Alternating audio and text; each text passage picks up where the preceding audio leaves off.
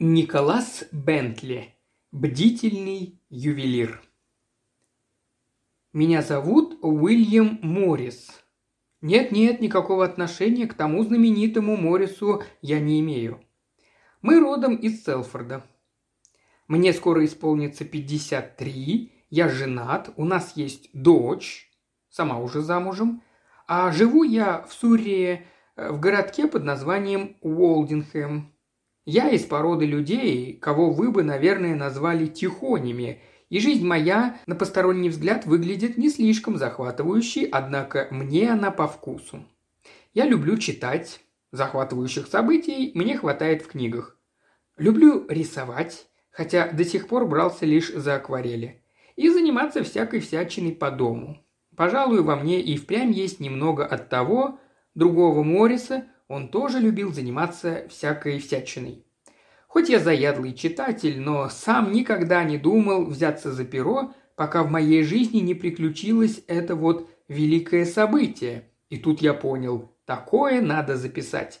Поэтому вы уж смиритесь и проявите снисхождение, если моя писательская несостоятельность будет слишком бросаться в глаза.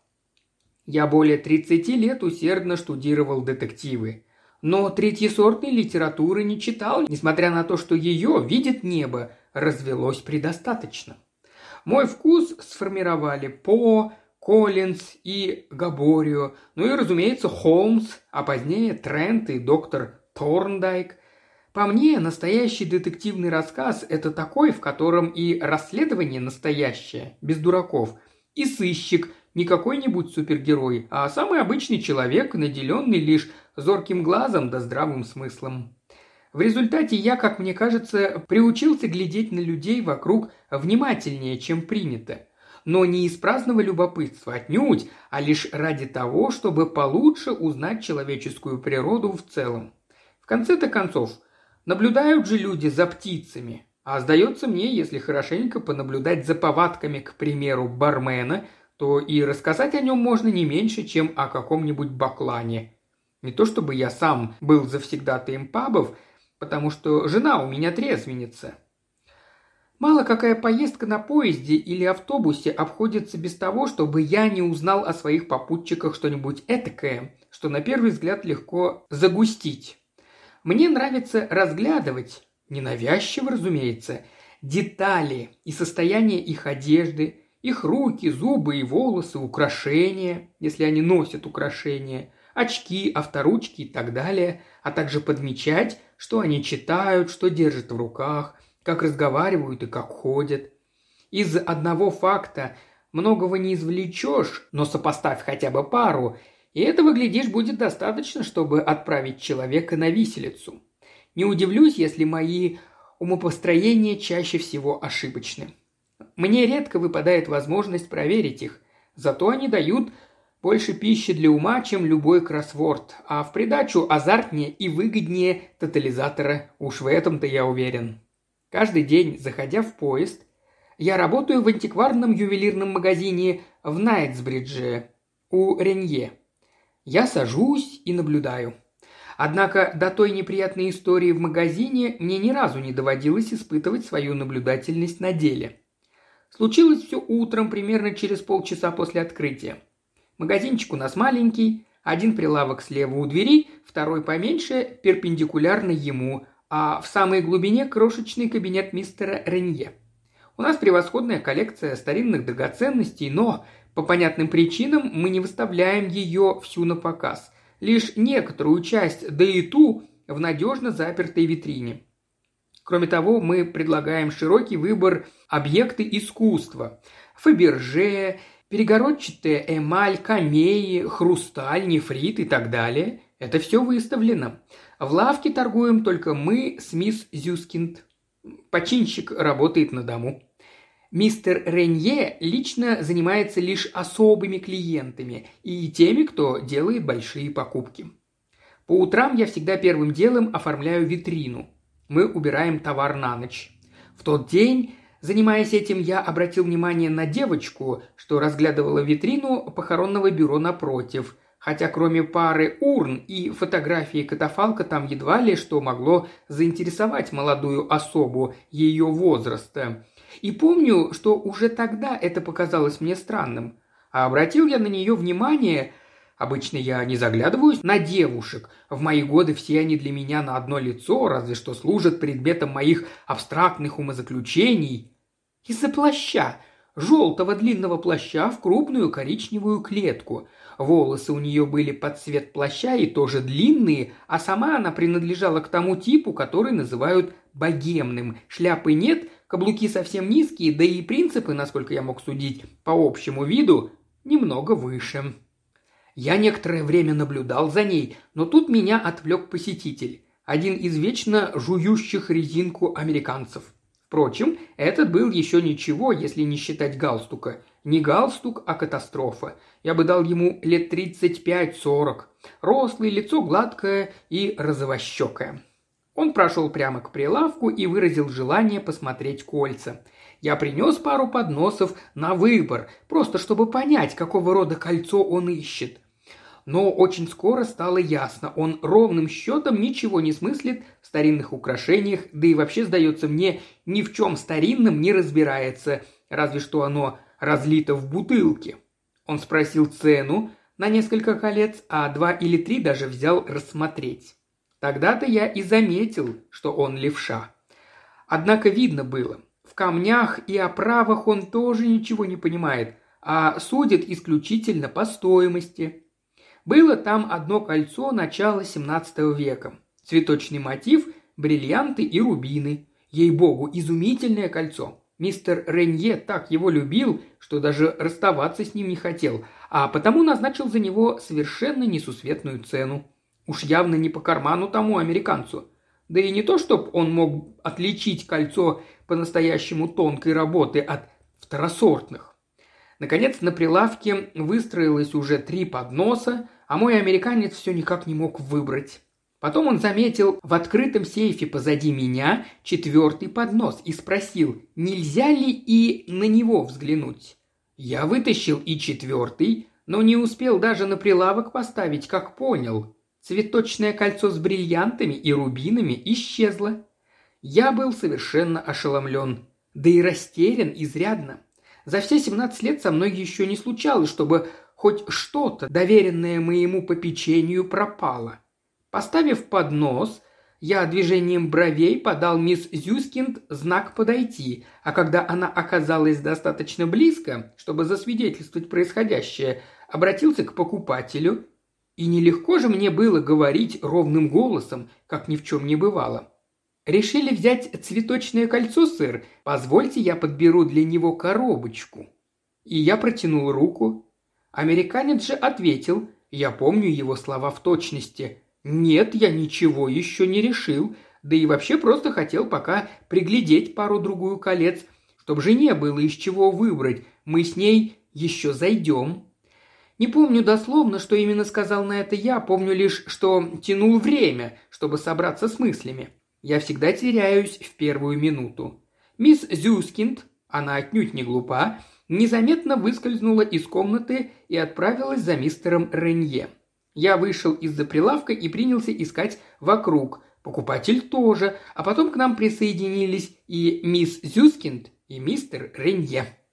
Но, разумеется, мистер Ренье был в ярости. Он человек вспыльчивый, но обычно умеет держать себя в руках, поскольку высоко чтит чувство собственного достоинства. Однако сейчас он начал мало-помалу горячиться, нет-нет, конечно, никаких прямых обвинений, так не делают. Американцу это не понравилось, и я уже думал, что дело обернется худо. Но тут мисс Зюскинд, ума не приложу, почему это пришло в голову именно ей, предложила ему поискать за отворотами манжет и брюк. Но он только злобно посмотрел на нее. Лицо у него побагровело, во всяком случае, мне так показалось, да и жевать он перестал, стиснул зубы, как створки капкана – и, судя по выражению лица, не отказался бы зажать этим капканом ногу мисс Зюскинд. Однако нагнулся и ощупал отвороты брюк. Безрезультатно. Тогда он разразился хохотом. Знаю, чувство юмора не сильная моя сторона, но даже я понимал, что в тот момент стоящая на четвереньках мисс Зюськин являла собой призабавное зрелище. «Проклятье!» – воскликнул американец, отсмеявшись. «Похоже, вы думаете, что я его это присвоил». Разумеется, мистер Ренье вынужден был возразить. Поднявшись с ковра, он очень любезно попросил покупателя пройти в кабинет. А там, как он мне потом рассказал, прямо и открыто заявил, что хотя никто никого и не думает подозревать в воровстве, все же в интересах страховки необходимо удостовериться, что кольцо случайно не завалилось в какую-нибудь складку у него на одежде. Покупатель отнесся к просьбе добродушно и с пониманием, во всяком случае, с виду, и немедля разделся до башмаков и носков. Однако кольца там и в помине не было. Мы с мисс Зюскин тем временем продолжали искать, хотя, признаться, у меня особой надежды не оставалось. Все прошло так быстро и внезапно, тут поневоле возникнут подозрения. Мы еще не закончили, как в лавку снова вошли. И кто бы вы думали? Та самая девица, что десять минут назад разглядывала витрину гробовщика. Не знаю, чему тут было удивляться, но мне сразу показалось, это совпадение не случайно. При ближайшем рассмотрении я заметил в ее внешности кое-какие мелкие, но красноречивые подробности. Прическу, перчатки, сумочку, намекавшие на стесненные обстоятельства. Ничего особенного, но все-таки. Так-то она держалась, как настоящая леди. Не часто к нам захаживают такие вот слегка обтрепанные посетители, если понимаете, что я хочу сказать. А если уж зайдут, то десять к одному хотят что-нибудь продать, а не купить. Девушка сняла перчатки, достала из сумочки бумажный пакетик и положила его на прилавок. Я сразу обратил внимание на ее пальцы, для женщины необычайно короткие и слишком уж сильные с виду. Без обручального кольца ногти покрашены небрежно. Обратил внимание и на разошедшийся шов на правой перчатке, на указательном пальце. Я открыл пакет, там оказался дешевый браслетик со стекляшками. «Вы не могли бы его починить?» – спросила она, – «а то, кажется, застежка сломалась». «Прошу прощения, мадам», – ответил я, – «но мы не занимаемся починкой». Такой хлам мы и впрямь не чиним. Девица замялась, словно не зная, что ей теперь делать, но потом пожала плечами. «Что ж, спасибо». А потом... И приловко же она это проделала – словно бы невзначай задела сумочкой бумажный пакет, так что он свалился по мою сторону прилавка. Я нагнулся за ним, и тут со мной произошло нечто такое, что иначе как озарением я назвать не могу. Мне вдруг все стало ясно, словно кусочки проволочной головоломки внезапно сцепились друг с другом. Я сказал, мне все стало ясно, но так ли оно было на самом деле? И уж совсем не ясно было, как теперь поступить. Я знал, мистер Ренье захотел бы любой ценой обойтись без сцен в магазине. Я медленно поднялся из-за прилавка, сердце у меня разве что изо рта не выскакивало, да и вид, без сомнения, был соответствующий. Я завернул браслет в бумагу и вручил его девушке, а когда она, спрятав его в сумочку, уже поворачивалась, чтобы уйти, сказал «Одну минутку, пожалуйста».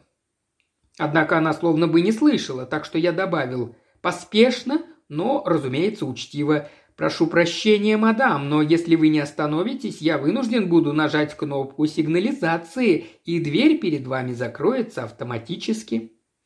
Примерно посередине фразы мне пришлось сглотнуть, чтобы договорить до конца. Так сильно я волновался. Тогда посетительница остановилась, однако не обернулась. Мисс Зюскинд за соседним прилавком застыла, точно лотова жена в очах.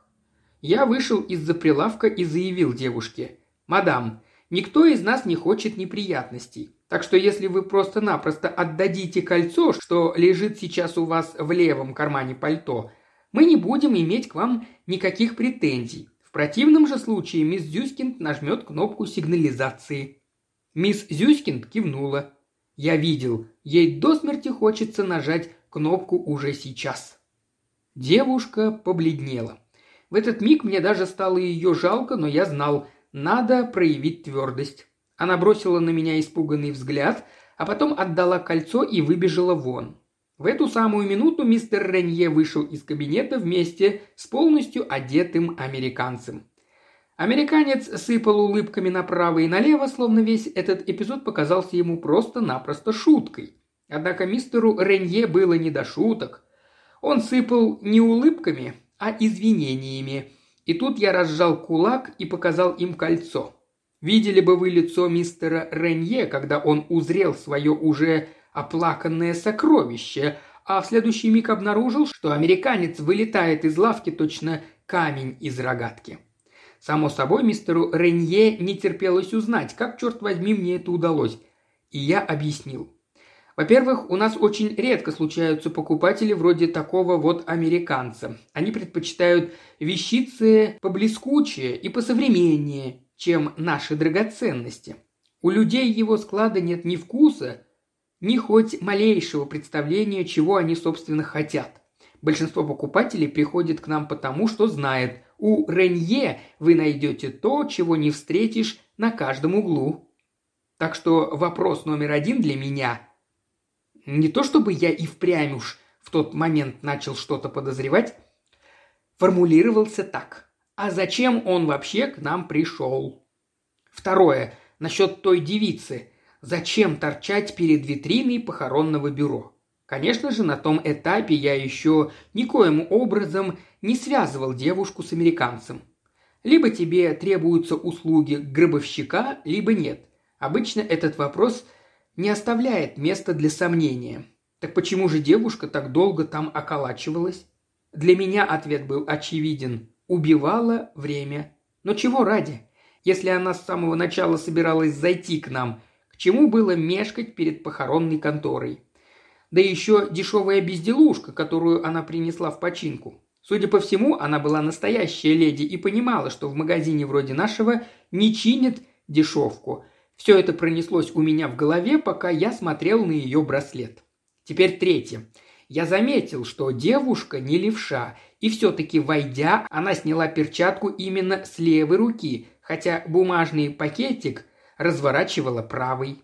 Прилавок у нас маленький, такой ширины, что стоять там удобно только одному человеку. Последнее, что я запомнил, нагибаясь за уроненным пакетом, левая рука девушки лежала ровно на том же месте, куда клал руку американец после того, как я достал последний поднос с кольцами из сейфа. Американец-то и вправду был левша. И, наконец, у меня в голове отложилось еще кое-что. Отложилось так глубоко, что всплыло только в решающий миг. Когда мы все ползали по полу, а американец злобно смотрел на мисс Зюськинд – я обратил внимание на то, что он перестал жевать резинку. Ну не станете же вы плевать изжеванную резинку прямо на ковер, даже если вы американец. А он с того места, где стоял, ни на шаг не сходил, так что он должен был избавиться от резинки где-нибудь в пределах досягаемости. Между тем, возле прилавка не было ни корзинки для мусора, ничего либо еще, куда бы он мог деть резинку, разве что прилепить с нижней стороны прилавка. Там-то, на том самом месте, где он стоял, я и стал искать резинку. Там-то ее и нашел, ровно в тот миг, как девушка собиралась выйти из лавки. Причем на резинке еще оставалась отчетливая вмятина от кольца. Забавно, как разные люди по-разному реагируют на одно и то же событие. Мистер Ренье так разволновался и был так мне признателен, я даже растрогался, что когда я рассказал, как все произошло, он почти и говорить-то не мог. Мисс Зюськинд вообще не разговорчивая, разве что по любому поводу приговаривает «хм-хм», но если уж зарядит, скажет сто раз. Вот и сейчас. А у меня самого, хоть, наверное, стыдно в таком признаваться, в моем-то почтенном возрасте. К концу рассказа не только ладони вспотели, но я и сам весь дрожал – и успокоился только некоторое время спустя. Из чего бы это?